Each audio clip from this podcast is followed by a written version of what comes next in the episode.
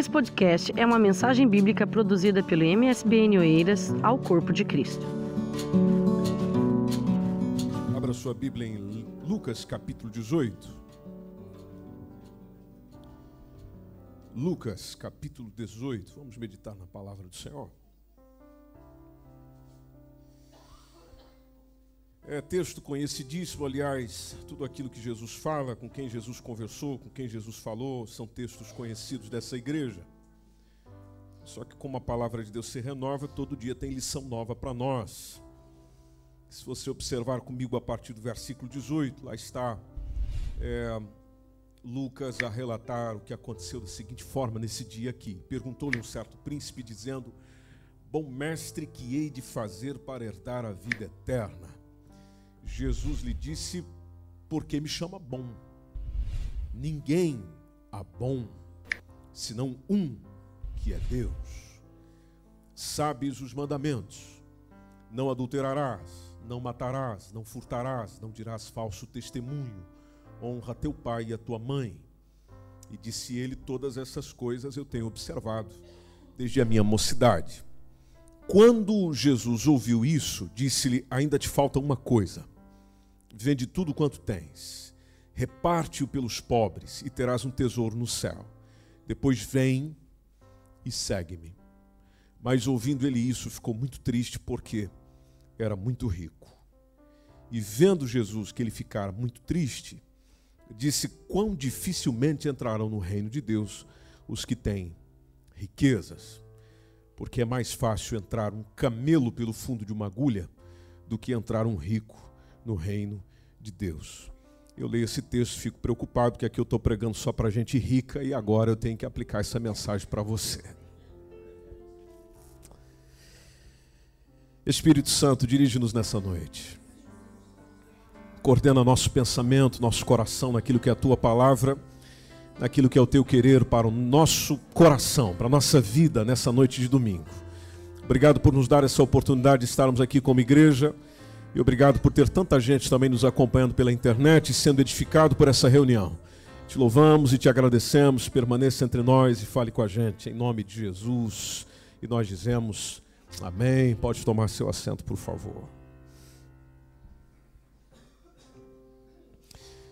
Gente boa do Senhor, o assunto dinheiro tem sido um tema muito controverso no, ah, no meio evangélico e, e não é difícil perceber a razão disso. A razão disso tem a ver com essa, essas orientações que, que nós evangélicos, vou falar do público evangélico, da massa evangélica, é, tem, tem recebido e nessas orientações parece que nós estamos recebendo mais algo fiel, uma perspectiva secular, do que uma perspectiva cristã quando se fala de dinheiro.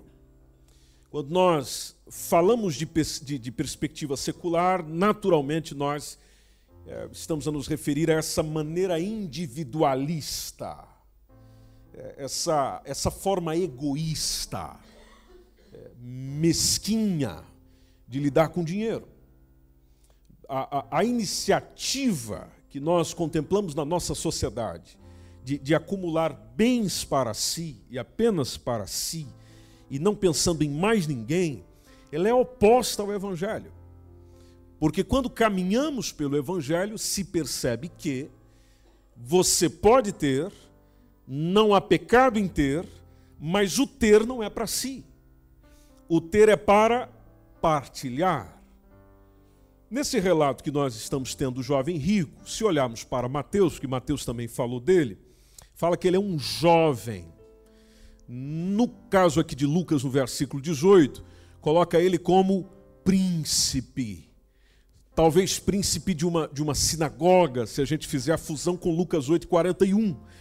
E como os fariseus é, talvez ele confiava nas suas boas ações, ou seja, ele, ele, ele tem riquezas, a qual naturalmente ele está apegado, porque dá para perceber no texto, só que ele também, na sua concepção, no seu parecer, na sua ideia, ele é uma pessoa de boas ações.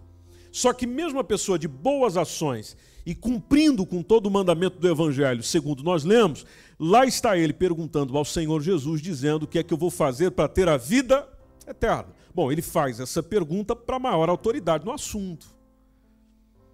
Só que você pode perceber no texto que ele saúda Jesus com um simples bom mestre. Não é a perspectiva real de quem esse Jesus era. A compreensão desse homem, desse jovem, desse moço, é uma compreensão rasa sobre quem ele está falando. Tanto que ele o considera somente como um homem. Ele não tem ideia de que ele está a falar com Jesus, com o Messias, com o Filho de Deus. E como discernidor ah, perfeito do coração humano, Jesus simplesmente olha para esse jovem, olha para esse príncipe, esse príncipe que adora os seus bens materiais, e lembra ele de que ele tem que fazer algo mais. Só que o que Jesus chama nesse algo mais foi complicado para a vida desse homem. Poxa vida, alguém chegar para mim e dizer: vende tudo que você tem, reparte com os pobres, e você tem um tesouro no céu, e depois disso você vem e me segue. Jesus está colocando o dedo no, no pecado do coração deste homem. E qual era o pecado do coração deste homem? Era o amor pelos bens materiais. Ou seja, a, a, as suas riquezas terrenas desse homem, desse jovem, estão entre ele e estão entre Deus. Visto que ele não pôs Deus em primeiro lugar no coração, então Jesus está chamando ele para um convite, chamando ele para um desafio, que se ele colocasse em prática, então naturalmente estaria colocando Deus em primeiro lugar. E onde é que nós encontramos Deus trabalhando com o coração desse jovem? Nós encontramos o, o, o Jesus tomando aquele mandamento do Êxodo, capítulo 20, versículo 3, que diz: Não terás outros deuses diante de mim. Obviamente, e, e você conhece Bíblia e sabe disso, que as Escrituras não, as Escrituras não condenam a aquisição honesta de riqueza. Aquisição honesta de riquezas. Mas o que a palavra de Deus condena é o amor que se dispensa a elas. E interessante que Jesus tinha isso no grupo dele, na equipe dele. Se você voltar, por exemplo, comigo em Lucas capítulo 7, você vai encontrar, a partir do versículo 36, quando vem uma mulher para ungir os pés de Jesus. Aí está lá, podemos tomar desde o 36, capítulo 7, versículo 36, onde está ali um dos fariseus que insiste com Jesus para e jantar lá na casa dele. Jesus entra na casa do fariseu, se assenta à mesa. Versículo 37 diz que uma mulher da cidade, e, e que categoria dada para essa mulher? Pecadora, coisa boa, não é, mas o pecadora, nesse contexto, está correlacionado à questão da prostituição. Então, a pecadora, sabendo que ele estava à mesa em casa do fariseu, ela pega um vaso de alabastro com unguento vai por detrás de Jesus, se coloca aos pés de Jesus, chora, começa a regar-lhe os pés com lágrimas, enxuga os pés de Jesus com os cabelos da sua cabeça. Ela o tempo todo está beijando os pés de Jesus, ungindo os pés de Jesus com aquele unguento. E quando o fariseu viu isso, versículo 39, ele mesmo ali no coraçãozinho dele dizendo: se esse aí fosse profeta, ele sabia quem é essa, essa mulher, porque ela é uma pecadora. Na concepção dele, Jesus não deveria estar recebendo esse tipo de homenagem de uma mulher como essa. Ele não falou isso, ele pensou isso. Mas observe o versículo 40, que Jesus lhe diz, porque Jesus conhece o coração. Jesus chega e diz para ele: Simão, eu tenho uma coisa para dizer para você. Então pode dizer. Aí Jesus começa no versículo 41, certo credor tinha dois devedores, um devia 500 dinheiros, outro 50, não tendo eles com que pagar, perdoou a ambos. Então diz para mim, qual dos dois é que vai amar mais? Simão respondeu óbvio, tenho para mim que é aquele a quem mais foi perdoado. E Jesus disse, julgaste bem. Aí Jesus se volta para a mulher e diz a ela, estás a ver essa mulher? Eu entrei na tua casa, você não me deu água para os pés. É, só que essa aqui está regando os meus pés com lágrimas e me enxugando com seus cabelos. Você não me deu ósculo, mas essa aqui, desde que entrou, não tem cessado de me beijar. Não é a mão, não, Simão. Não é o rosto, Simão.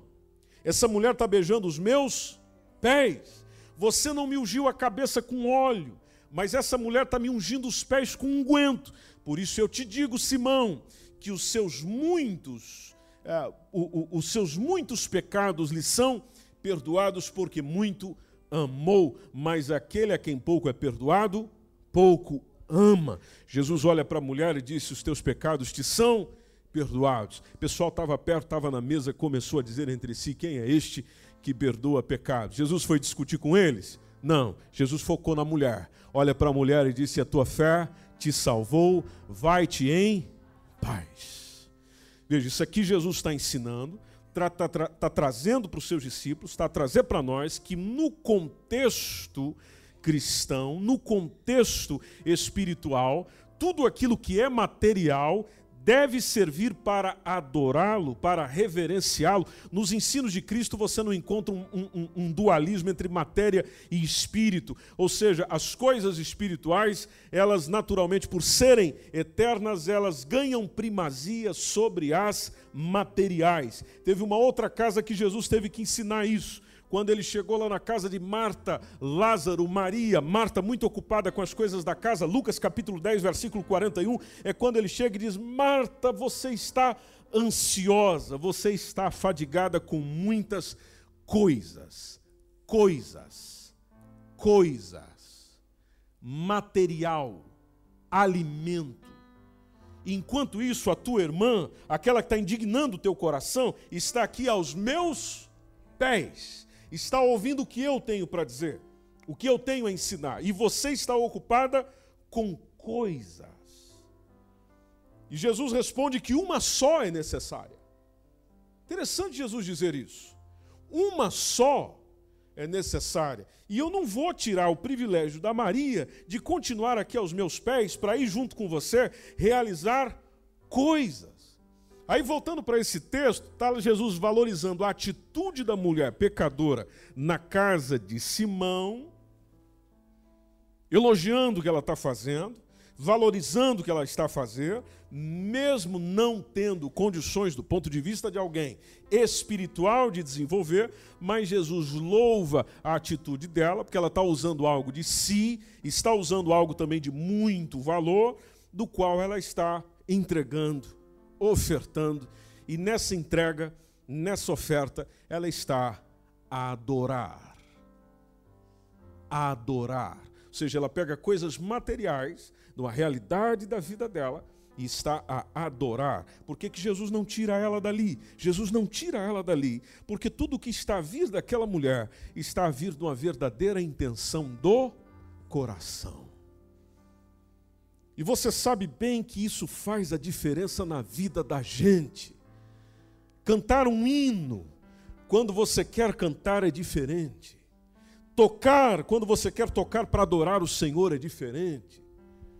Dançar, quando é o caso de alguns, quando você realmente quer fazer aquilo do coração, é diferente. Oferecer um culto como esse, quando você quer estar no culto, você deseja estar no culto, então você pega tudo aquilo que está acontecendo no culto e oferece ao Senhor. O ambiente é diferente, você é diferente, o momento é diferente, a palavra é diferente, a música é diferente, a oração é diferente, tudo é diferente. Existe coração, existe sinceridade, existe entrega, existe compromisso, existe desejo de o fazer. E Deus está em busca dessa gente, dos que têm desejo de. O Senhor procura os verdadeiros adoradores. Gente que o adora, está lá, o espiritual, depois ele acrescenta a verdade, vontade de. Quando o Senhor foi chamado para uma outra conversa, você pode ver em Lucas capítulo 12, entre o versículo 13 e o versículo 34. Jesus é chamado para resolver problemas financeiros. Desde o versículo 13 Lá está um rapaz chegando para Jesus e dizendo: Mestre, diz a meu irmão, reparta comigo a herança. Jesus disse: Homem, quem me pôs a mim por juiz ou repartidor entre vós? E disse-lhes: Acautelai-vos e guardai-vos do que? Da avareza. Por que, Jesus? Porque a vida de qualquer homem não consiste na abundância do que essa pessoa possui. Aí Jesus vem com uma parábola para deixar tudo mais claro. A herdade de um homem rico tinha produzido com abundância, razoável ele entre si, dizendo que farei, eu não tenho de recolher os meus frutos eu vou fazer o seguinte: eu vou derribar os meus celeiros, eu vou edificar outros maiores, eu vou recolher todas as minhas novidades e todos os meus bens. Eu vou dizer à minha alma: alma, tens em depósito muitos bens para muitos anos, descansa, come, bebe, folga. Mas Deus lhe disse: louco, essa noite te pedirão a tua alma e o que tens preparado para quem será. Aí Jesus acrescenta, dizendo: assim é aquele que para si ajunta tesouros e não é rico para com Deus. Mas Jesus, eu preciso comer, Jesus, eu preciso vestir, Jesus, eu preciso morar, Jesus, eu preciso ter uma cama para para dormir. Jesus, eu preciso ter um dinheirinho para o meu conforto, para viajar, para ir ali em Paris e voltar, para ir ali ah, no Brasil e voltar, para ir ali no Algarve passar as férias e voltar. Eu, eu, eu preciso, eu preciso, eu preciso. Mas veja, Jesus, eu nem estou conseguindo tirar as férias. Eu, eu já estou com dificuldade para pagar a renda, eu estou com dificuldade para meter comida dentro da minha dispensa, eu, eu, eu, eu já tenho dificuldade para pagar as necessidades básicas. Aí vem Jesus dizendo para nós: Eu vos digo, não estejais apreensivos pela vossa vida sobre o que comereis, nem pelo corpo sobre o que vestires, mas é a vida do que o seu sustento e o corpo mais do que as vestes. Se você quer um exemplo, considere o corvo. O corvo não semeia, o corvo não cega, o corvo não tem dispensa, o corvo não tem celeiro e Deus alimenta o corvo. Você vale mais do que o corvo. E qual de vós, sendo solícito, pode acrescentar um côvado, um centímetro, um metro, seja lá o que for? Um metro não é, seguramente, a sua estatura Pois se nem ainda vocês podem nas coisas mínimas, por que, que vocês andam ansiosos pelas outras? Jesus pega e diz: Vamos continuar olhando para a natureza. Considerem os lírios, vejam como eles crescem. Eles não trabalham como você, eles não fiam como você. Nem Salomão, com toda a glória que tinha, a riqueza que tinha, o poder que tinha, a pompa que tinha, a circunstância que tinha, se vestiu como um desses lírios. E Deus, assim que veste a erva, que hoje está no campo, amanhã vai ser lançada no forno, esse é o propósito dela. Será que Ele não vai vestir a você, homem e mulher de pequena fé. Não pergunteis, pois, que haveis de comer. Olha, isso é mensagem de Jesus para nós. Não pergunte o que você vai comer, o que você vai beber. Não ande inquieto com relação a isso. Jesus diz que aos gentios do mundo, é gente que não tem compromisso com Ele, que busca estas coisas, mas o vosso Pai sabe que necessitais delas. O vosso Pai sabe que necessitais delas. Tá bem, mas o que, que eu faço então com a minha agenda, com o meu dia? Buscai antes o reino de Deus, e todas essas coisas vos serão acrescentadas. Não temais, ó pequeno rebanho do MSBN Oeiras porque a vosso Pai agradou dar-vos o reino. Vende o que você tem, dê esmola, faz bolsa para que não se envelheça. Tesouros nos céus que nunca cabe, aonde não chegarão ladrão e a traça não rói, porque onde estiver o vosso tesouro, e você completa dizendo: ou seja, o dinheiro, os bens, as posses, na perspectiva de Jesus, não deve ser para mim o significado último da vida. E Jesus, lá no início, fala com esse rapaz, com esse jovem, com esse príncipe, com esse moço, do qual ele não tinha essa confiança nisso. Ele, ele não acreditava nisso. Logo, a entrada no reino de Deus para ele é, é bloqueada. Por que, que é bloqueada? Bom, porque ele não está disposto a responder a Jesus com humildade e com fé. Se ele sai triste, é porque a sua confiança está nas coisas terrenas. A sua tentação, a tentação para ele, que talvez seja a minha ou a sua tentação hoje, é confiar nas coisas terrenas. E Jesus está a revelar, para quem está perto e na sua palavra, revela aos seus discípulos que a melhor forma de se proteger desse mal, desse pecado, é confiar inteiramente. Repito, meu irmão, inteiramente, inteiramente, 100% na provisão divina. A riqueza daquela falsa sensação de segurança é tudo falso dá aquela falsa sensação de independência das coisas espirituais. Por isso que você compreende Jesus dizendo é mais difícil o rico entrar. Porque naquilo que ele está ensinando, ele diz: olha, porque o rico está confiando no que tem. Ele está confiando nas suas posses, ele está confiando naquilo que ele possui. Daí a recomendação de Jesus, dizendo: você tem, sim, mas não confie nelas. Você vai se decepcionar. Se você perceber comigo em Lucas capítulo 16, logo no versículo 13, onde Jesus orienta que é um, é um perigo ter as riquezas como Senhor da vida, ou seja, aquele que direciona a vida, porque o próprio Jesus está dizendo que nenhum servo pode servir a quantos senhores? A dois senhores. Por que, que eu não posso, Jesus? Porque você vai aborrecer a um e você vai amar o outro. Ou vai se chegar a um e vai desprezar o outro. Não podeis servir a Deus e a mamon. Vocábulo traduzido aqui como riqueza. É, pega lá da, da origem aramaica. E, e, e no Almeida Revista Corrigida, que é a versão que nós temos aí no ecrã, é colocada como mamon, ou seja, Jesus dizendo, a riqueza ela pode se tornar um ídolo, um Deus para aquele que a possui. Então, logo, se ela se torna um Deus para aquele que a possui, ela ao mesmo tempo se torna um obstáculo no caminho daquele que serve a Deus. E Jesus falou disso, Lucas capítulo 8, versículo 14, basta você voltar um pouquinho, quando ele está a falar da parábola do semeador, e aí ele fala daquele, daquele tipo de semente, aquela que cai entre espinhos, que tipo de pessoa é essa? Que tipo de terreno é esse? E Jesus conta que são aqueles que ouviram a palavra. A eles indo por diante, são sufocados com o que, igreja querida? Com os cuidados do quê? Com os cuidados. E que mais? Com riquezas. E o que mais? Com deleites da vida.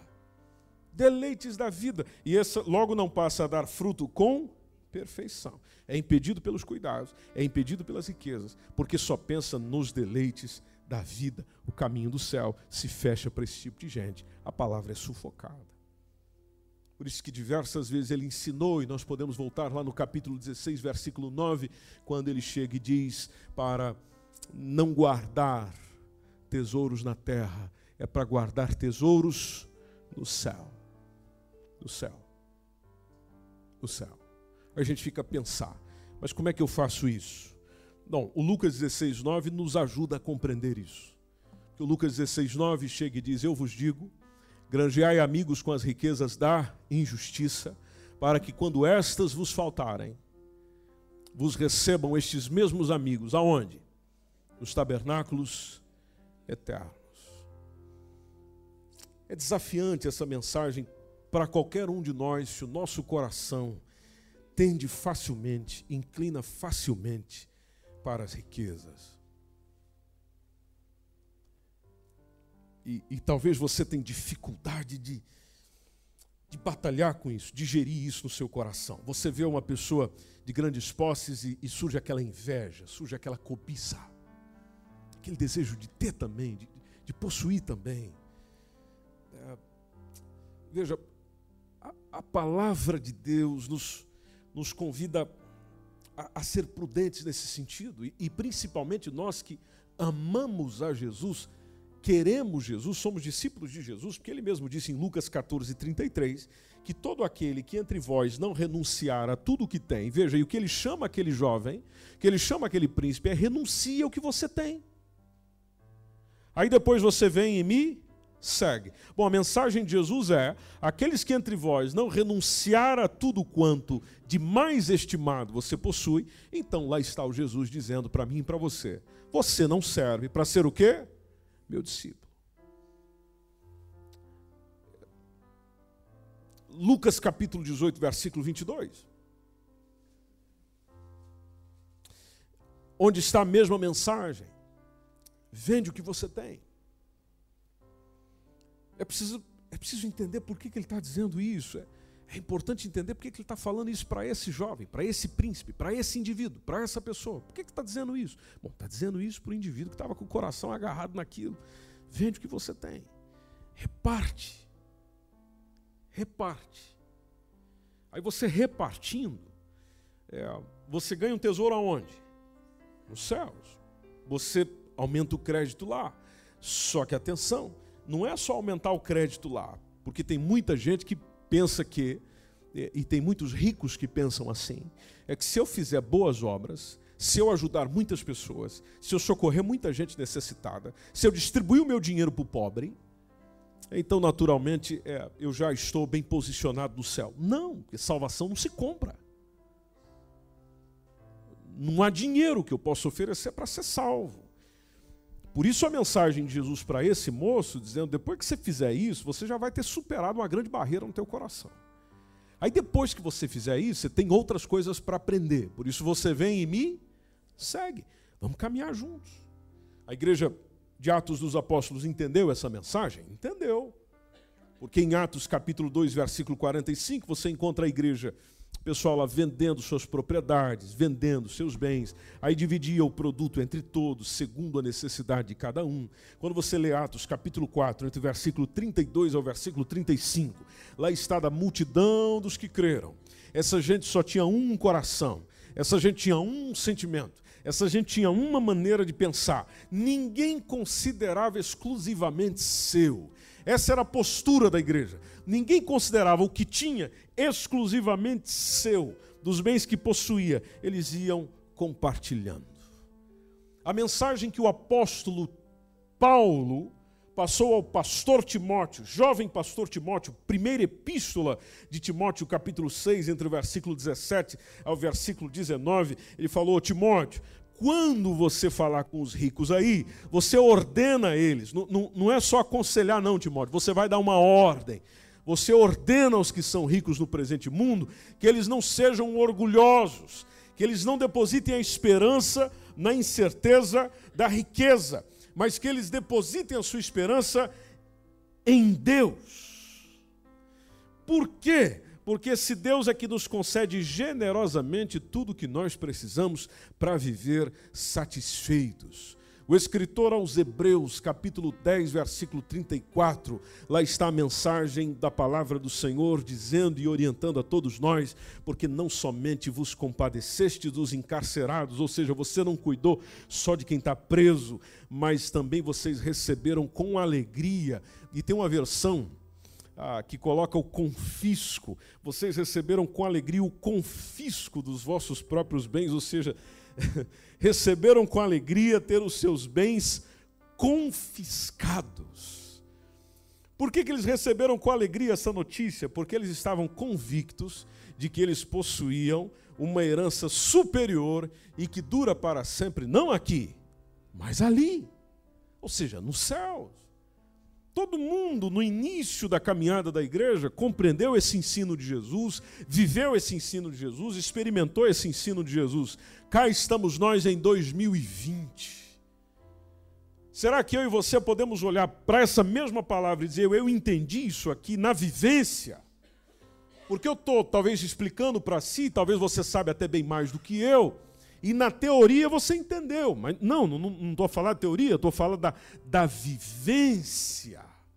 E às vezes há aquele conflito, mas aí, como é que é? Eu não estou a perceber. Então eu não posso é, buscar é, é, ter dinheiro por meio de um trabalho honesto, buscar o conforto para a minha família? Claro que pode, a palavra de Deus não entra aí, nesse sentido de proibir, não. Até tem um texto de 2 Tessalonicenses, entre o capítulo 3, entre o versículo 6 ao versículo 13, que está falando exatamente sobre isso, e é um texto maravilhoso que você pode ver durante essa semana. Mas o convite de Jesus é: você tem, você conseguiu, com um trabalho honesto você granjeou, ótimo, muito bom, mas isso aí é passageiro, isso aí vai ficar. Usa o que você tem para aumentar a sua conta lá.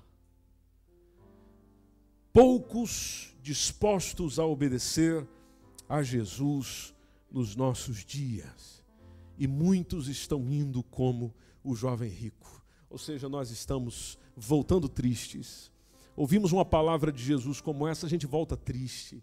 Ouvimos uma palavra e uma orientação como essa do Senhor, a gente fica triste. Mas por que, que nós ficamos tristes, meu irmão? Nós estamos ficando igual o jovem rico. Por que, que uma palavra de Jesus para nós nos provoca tristeza? Não deveria ser assim. Por que, que um convite desafiante de Jesus para nós nos provoca mal-estar? Não deveria ser assim. Bom, nós estando assim, estamos perdendo o que ele perdeu: a vida eterna. A vida eterna. É por causa disso que Jesus faz aquela observação lá no versículo 24, que você pode voltar lá, Lucas 18 e 24, dizendo com edifícios ricos entrarem no reino de Deus. E para ilustrar o quanto é difícil, Jesus aqui está insistindo. Ah, e ele até dá um, dá, dá um exemplo sobre.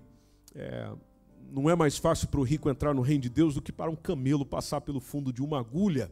E aqui eu aproveito para fazer uma um esclarecimento com meus irmãos. É, alguns olham para esse texto e têm imaginado que o buraco da agulha é, se refere a uma, uma portinhola lá num, num, dos muros de Jerusalém, da qual pudesse passar um, camelo, só que tinha que puxar o camelo, puxa para cá, né, empurra para lá, e daí ele passaria com muita dificuldade. Já tem outros que interpretam esse texto da seguinte forma: chegam e dizem que essa expressão aqui, lá no original, é, não tem a ver com camelo propriamente dito, tem a ver com uma corda, uma corda grossa, um cabo, e, e ela fica difícil passar por, por, por, algo muito pequeno, por um orifício muito pequeno. Então era isso que Jesus estava a, a se referir. Só que o que é curioso nesse texto é que se a gente for para o grego de Mateus 19, 24, né, para o grego de Marcos 10, 25, a, a agulha que está falando lá, é, fala da agulha usada com a linha.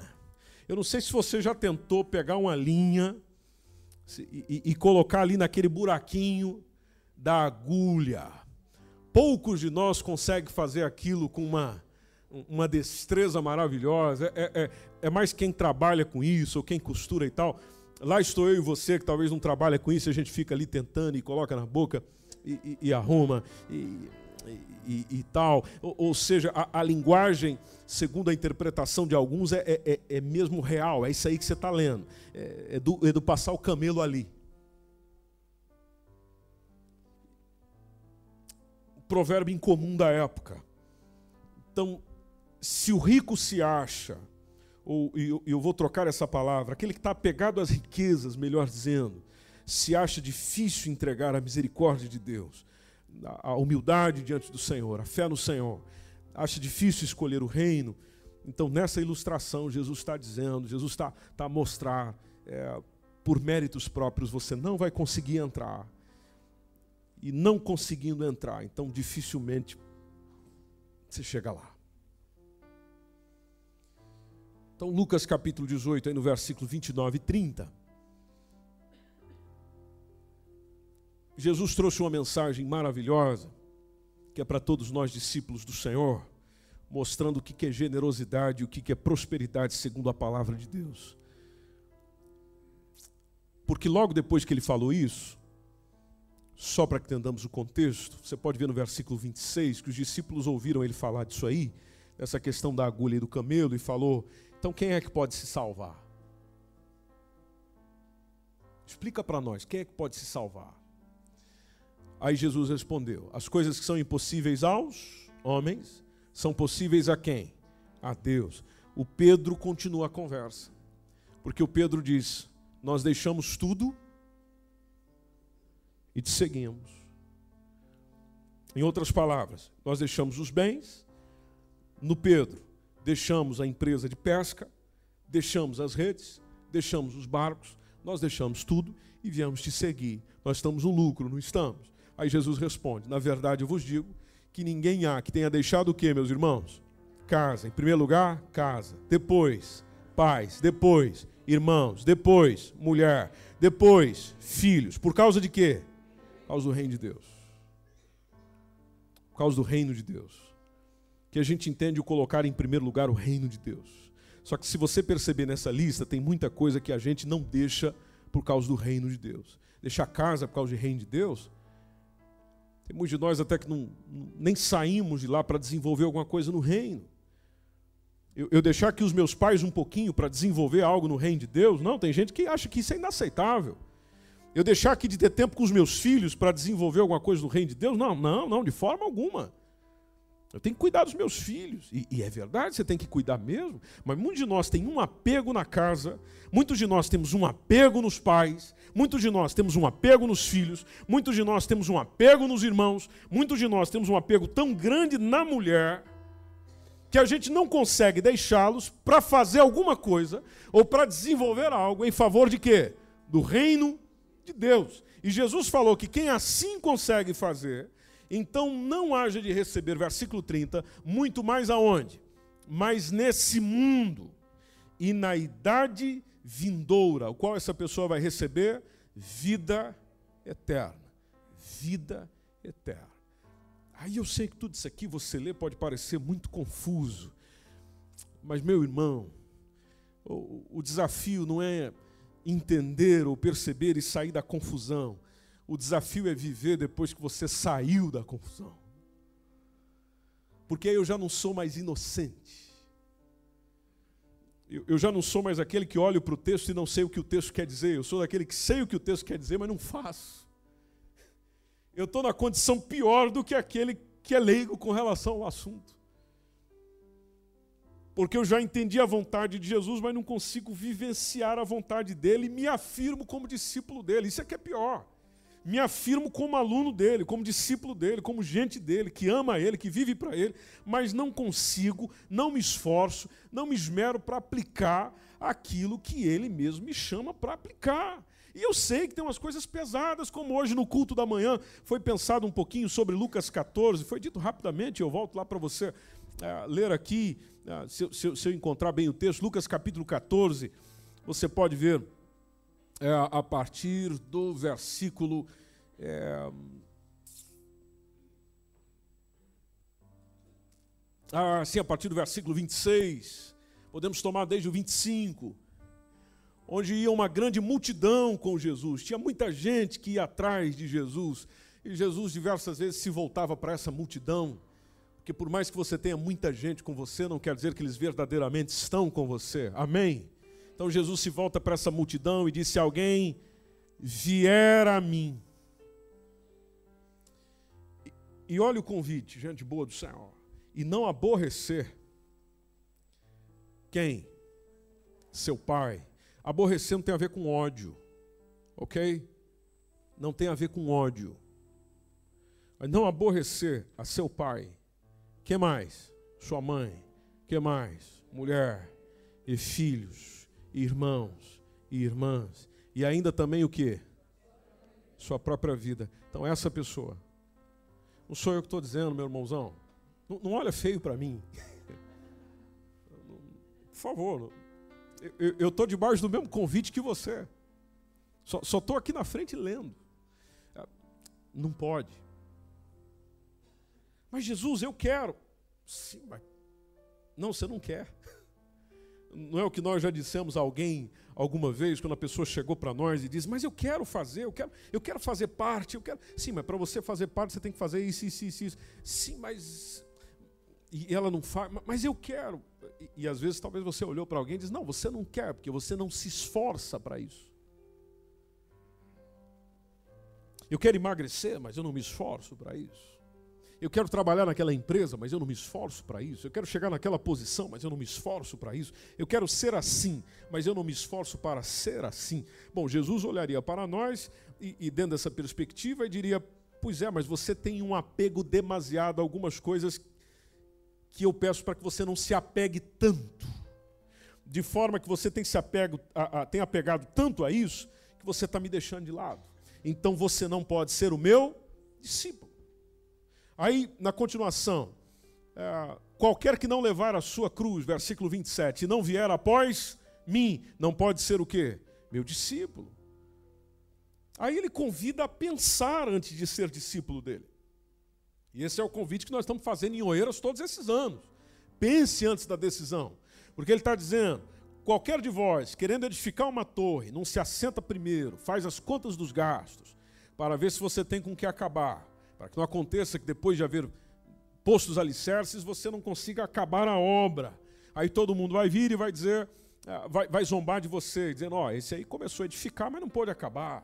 Aí Jesus cita mais um exemplo: e um rei que indo à guerra pelejar contra outro rei, ele não se assenta primeiro, ele toma conselho primeiro, se ele pode ir com 10 mil, se dá para o encontro daquele com 20 mil. De outra maneira, estando outro ainda longe, ele, ele pode mandar embaixadores, ele pode pedir condições de paz, ou seja, ele pode planear a coisa. Ele sabe do desafio à sua frente e consegue planear bem as coisas. Aí Jesus toma esses dois exemplos, versículo 33, e diz: Assim, assim, dessa forma aí, qualquer de vós que não renuncia a tudo quanto tem,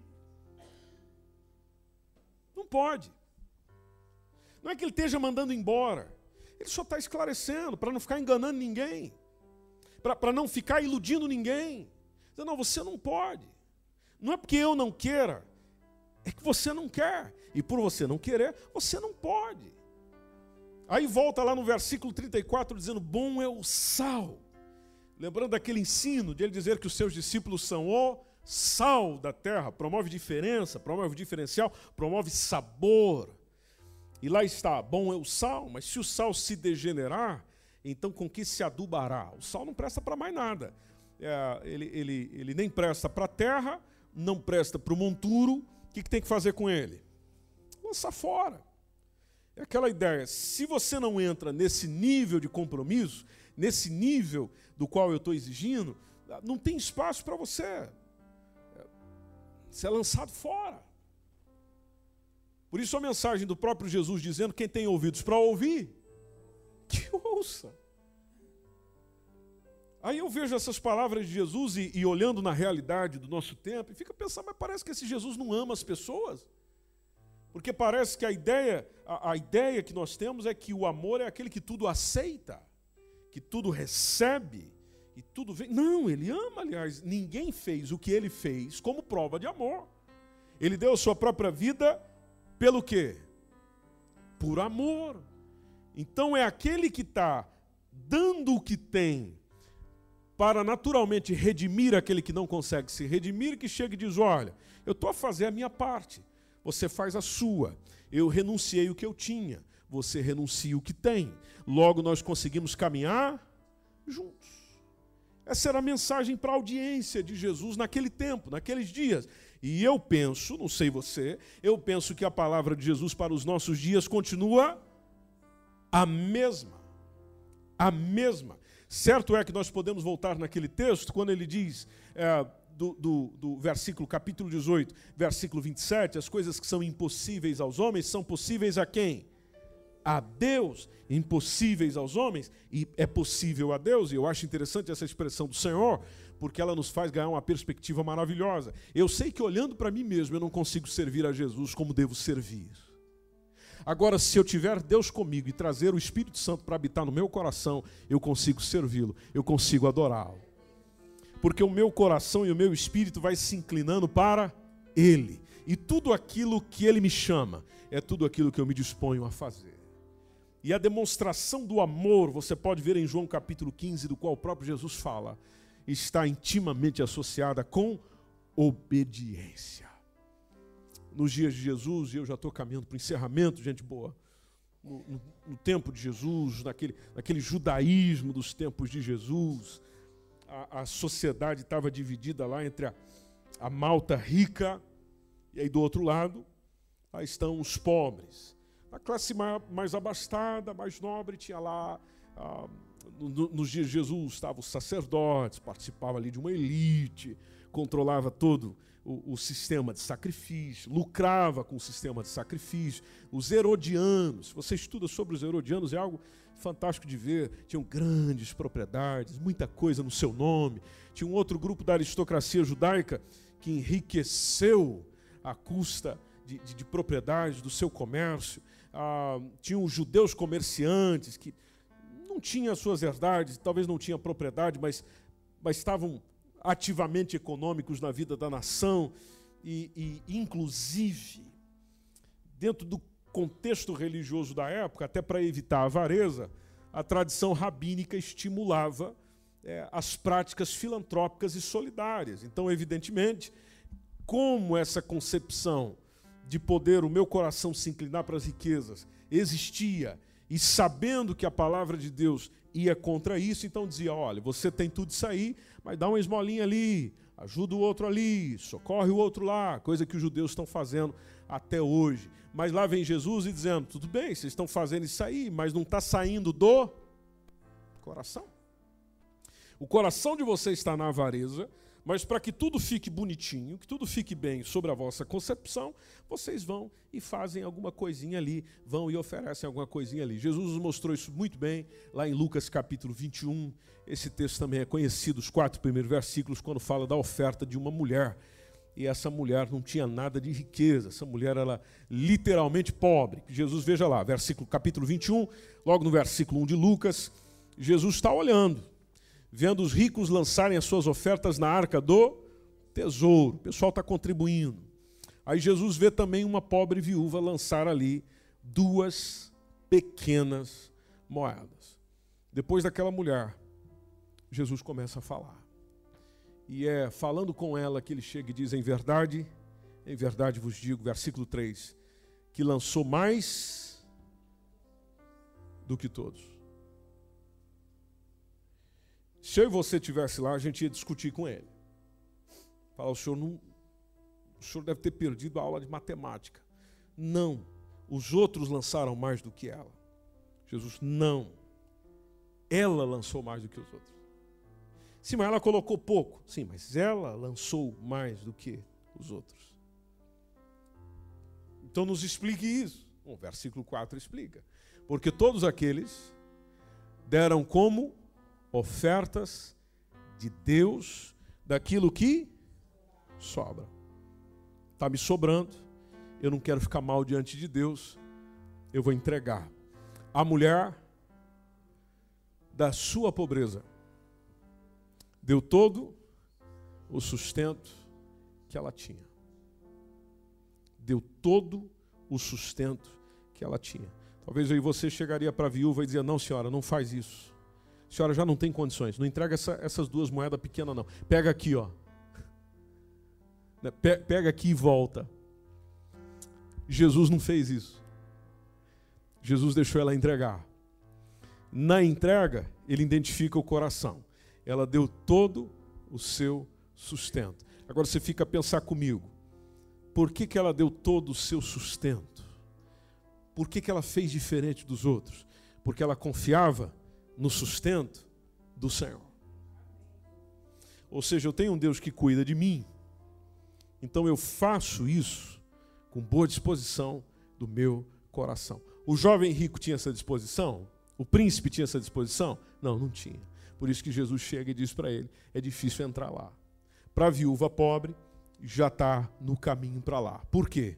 Porque ela confia, ela acredita mesmo não tendo as devidas condições, que nós julgamos como dignas, ela confia, ela acredita. E é isso que nós precisamos ter quando olhamos para a palavra de Deus. Meu irmão, minha irmã, eu sei que você lida com dinheiro todo dia. E, naturalmente, ter dinheiro pode ser uma coisa boa, pode ser uma coisa ruim. Agora, isso vai depender do conjunto de valores que você tem quando olhas para o dinheiro. Certamente que eu e você usar o dinheiro para ajudar uma obra filantrópica ou investir na obra missionária, uma coisa útil, uma coisa louvável. Sim, senhor. Sim, senhora. Todavia, usar esse dinheiro é importante você contemplar o seu dinheiro também como um assunto espiritual e aplicar nele aquilo que Jesus também orientou. Usar esse dinheiro como advertiu Jesus, advertiu Jesus simplesmente com a atitude de querer servi-lo com o que tem, querer servir pessoas com o que tem, querer adorá-lo com o que tem, e não para querer ter mais posses, mais prestígio, mais autossatisfação, porque isso vai acabar fazendo de você uma pessoa ruim e vai acabar se tornando uma coisa ruim para você. Ele será o seu Deus e Ele sendo o seu Deus, você se arrebenta. Hoje você vai gastar sua saúde para ter dinheiro. Amanhã vai gastar todo o seu dinheiro para ter saúde. Então eu gostaria muito de orar hoje pela sua área financeira. Que parece que a gente não eu, eu, sinto nos nossos dias, parece que nós não acreditamos muito no que Deus fala sobre finanças para nós. A gente acredita que Ele pode curar, pode ou não pode? Acreditamos que Ele pode curar, que Ele pode libertar, que Ele pode expulsar demônio. Aí quando a gente vem para orar, por exemplo, sobre alguém que está com uma enfermidade, nós oramos com vontade, oramos com paixão, oramos com desejo, oramos com garra. Jesus cura, Jesus liberta. Se tiver um endemoniado por perto, então dando umas, umas cambalhotas por ali, é todo mundo orando. É naquele fervor, sai em nome de Jesus, sai em nome de Jesus, sai em nome de Jesus. Aí a gente pega, irmão, vamos orar agora pela área financeira. Por quê? Isso não faz parte dos seus desafios? Isso não faz parte da sua vida? Para muitos de nós, isso não faz parte dos seus problemas. E para muitos de nós, não faz parte das soluções.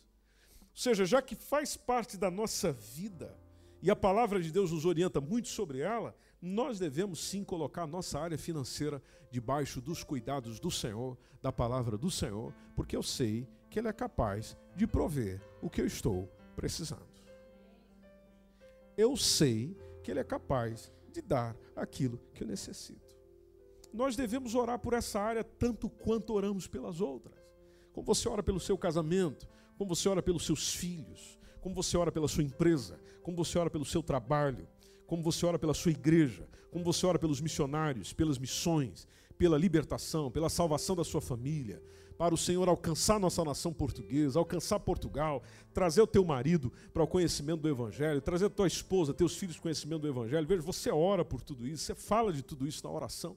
Aí quando chega a parte do dinheiro, nós temos ali uma timidez, uma dificuldade. Não, não, não, não. Ele não pode ser dificuldade na minha expressão de louvor, de adoração e de oração a Deus. Eu tenho que me sentir à vontade para falar dele com Deus, assim como eu me sinto à vontade para falar com Deus sobre qualquer outro assunto. Qual é o problema? O problema é se isso estiver dominando o meu coração. Ou seja, eu esqueço, eu esqueço todo o restante. Só vou falar com Deus sobre dinheiro, que pode ser o seu caso.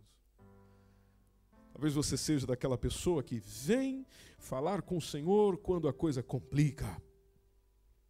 A coisa apertou, Deus. Ficou difícil, Deus. Abra as janelas do céu aí, Senhor. Estou precisando pagar aquela fatura essa semana, Senhor. Aí Deus, na sua misericórdia, responde, te dá condições, você paga a fatura a gente pega e diz: Obrigado, Deus. E a partir daí, mais nada. Muitos de nós até esquecemos os princípios da palavra de Deus sobre a administração das finanças. Você fica a pensar, mas a palavra de Deus fala disso, ô oh, meu irmão. Oh, meu irmão, se você pegar livro de Provérbios, se você tomar o livro de Eclesiastes, se você tomar o livro de Jó, se você pegar o Sermão da Montanha, Mateus capítulo 5 até o, até o capítulo 7, você encontra princípios de organização, de administração.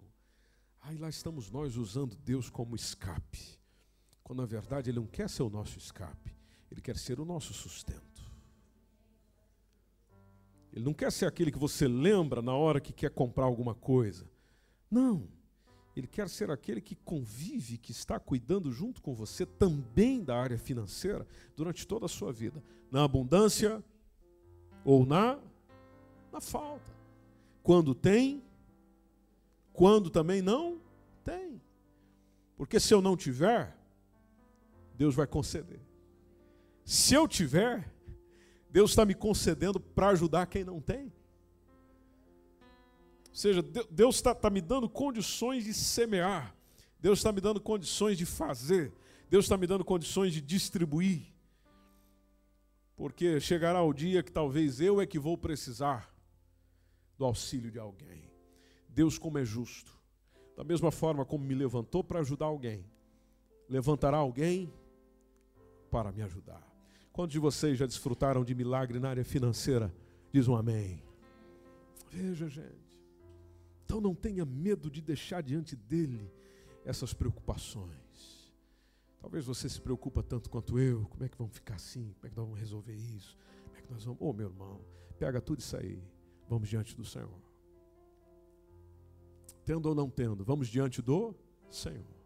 E diante do Senhor dizer: Deus, dê-me sabedoria para gerir, dê-me sabedoria para cuidar. E principalmente para manter o dinheiro sendo meu servo.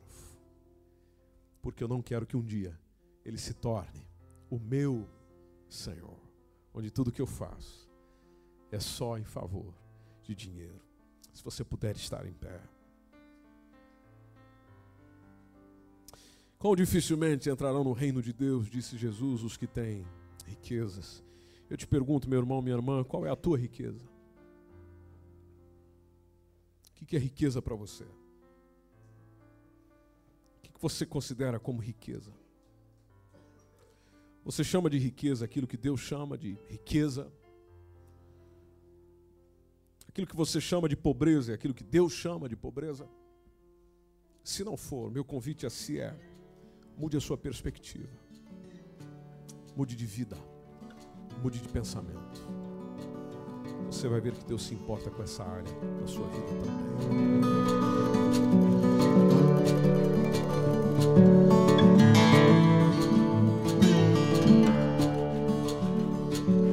Esse podcast foi uma mensagem bíblica produzida pela Igreja MSBN Oeiras. Siga-nos nas nossas redes sociais, Facebook e Instagram.